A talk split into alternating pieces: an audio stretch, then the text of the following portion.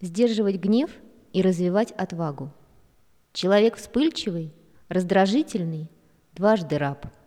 Он является рабом самого себя, потому что более грубая часть его души сильнее, чем часть более тонкая и разумная.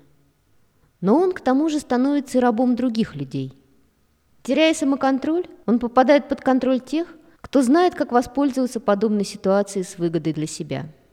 Вспыльчивая душа находится в чужих руках. Как легко рассердить гневливого человека с помощью аргументов, от которых он взрывается. Как легко заставить его принять решение, которое внушает ему его случайный хозяин.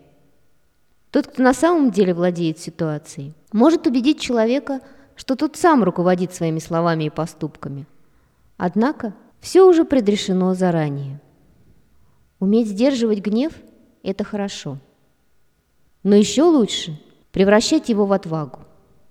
Отвага приводит в действие настоящее сердце человека, его душу.